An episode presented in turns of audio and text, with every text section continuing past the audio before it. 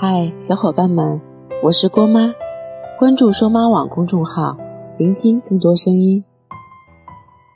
前几天，网上看到一个新闻说，北京一个男子相亲三十六年，至今仍然单身。红娘说，从上世纪八十年代初，我就帮他学摸着，那年他才二十九岁，直到现在。也没有找到合适的。今年他都六十五岁了。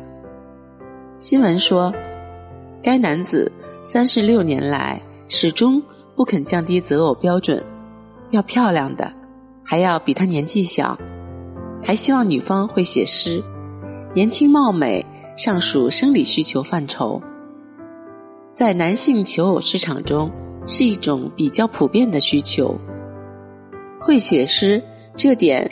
倒是挺有意思的，不过能想到的是，这个男子平时应该有点品诗作赋的爱好，所以才要求对方要与自己志同道合。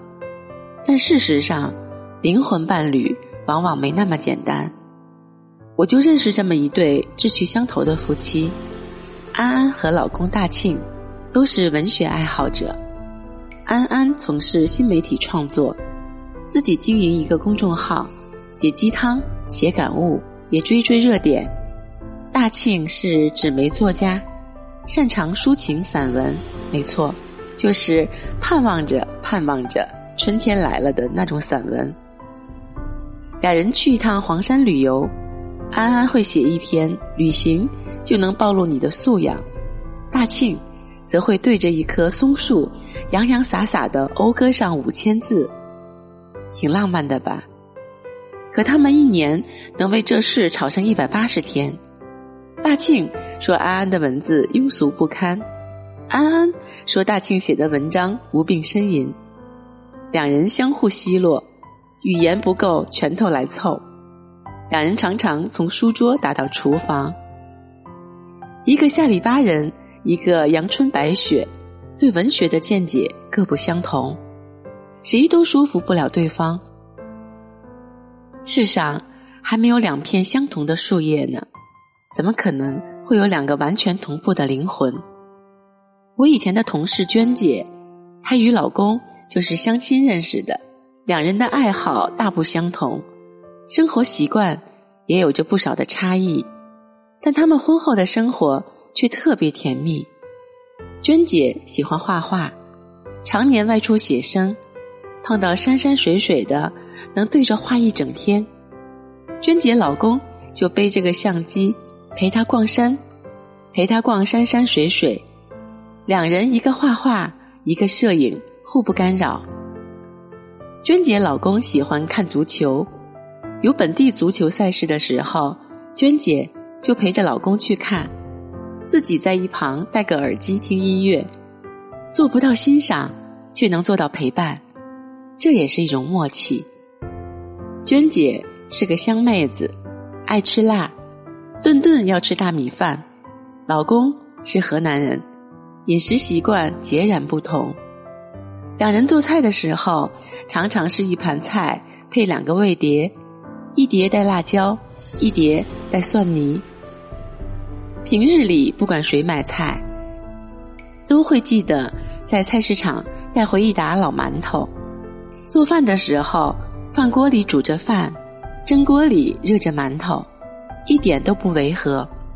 他俩是我们单位有名的模范夫妻，还曾有过爱闹意见的小情侣向他们讨教相处之道。娟姐的秘诀就四个字：求同存异。想想也是，那些经常吵架的情侣都在吵些什么呢？不就是容忍不了对方跟自己的差异吗？你想把拖鞋放室内，他要把拖鞋放室外；你想让孩子上早教，他要让孩子再玩一年；你嫌在外面吃饭浪费钱，他嫌在家里吃饭费时间，各不相让，就吵得不可开交。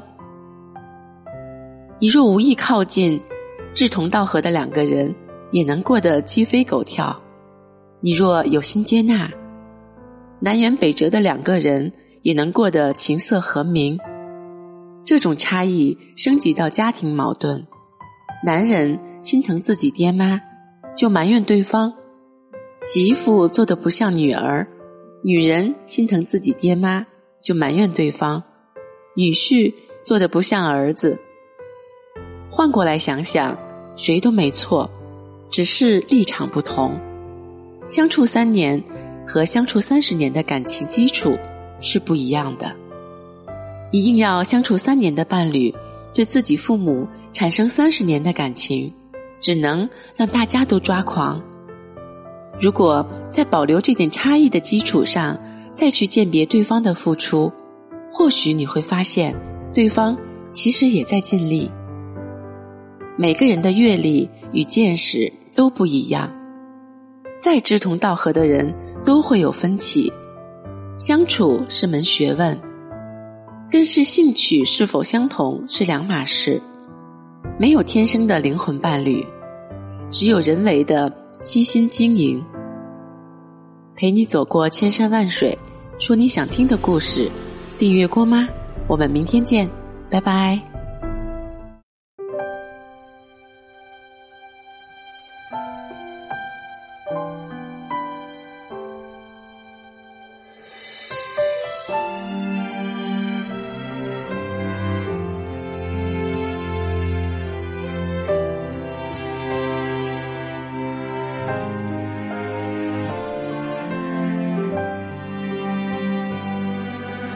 南方的三月冷如冬季，我在角落里等待黎明。这座城市的夜很宁静，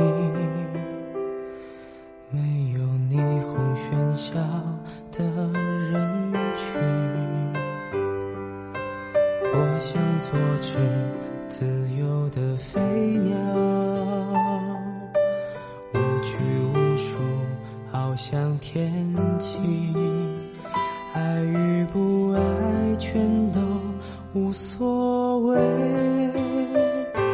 我要简简单单的快乐。我丢失了睡眠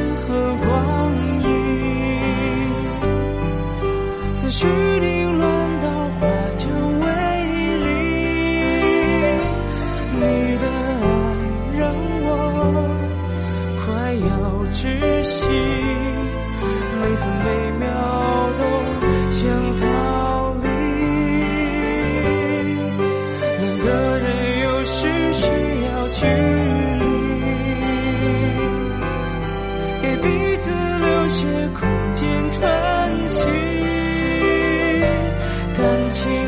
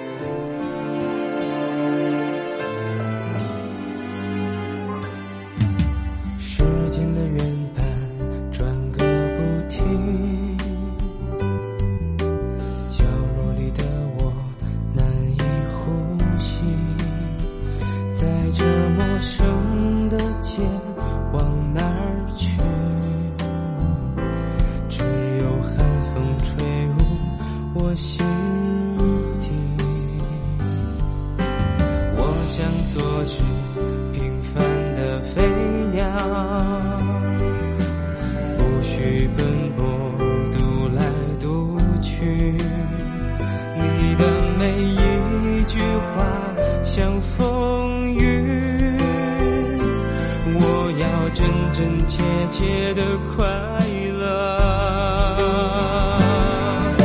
我丢失了睡眠和光阴思绪里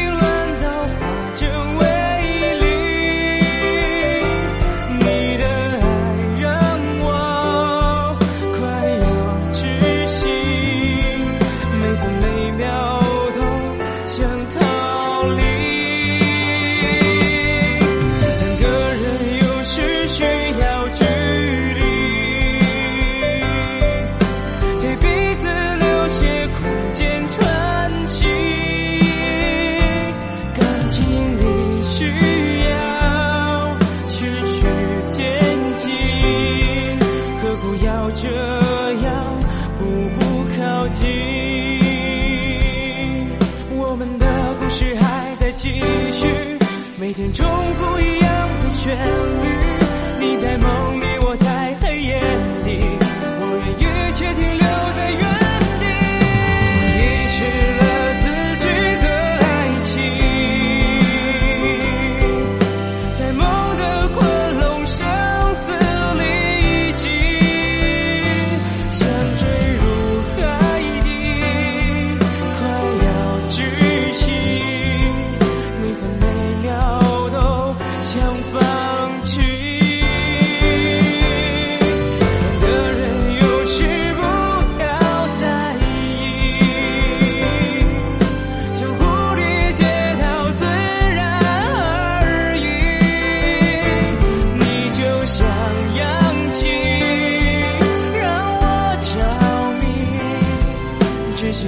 可以挥散不去，我愿一切停留在原地。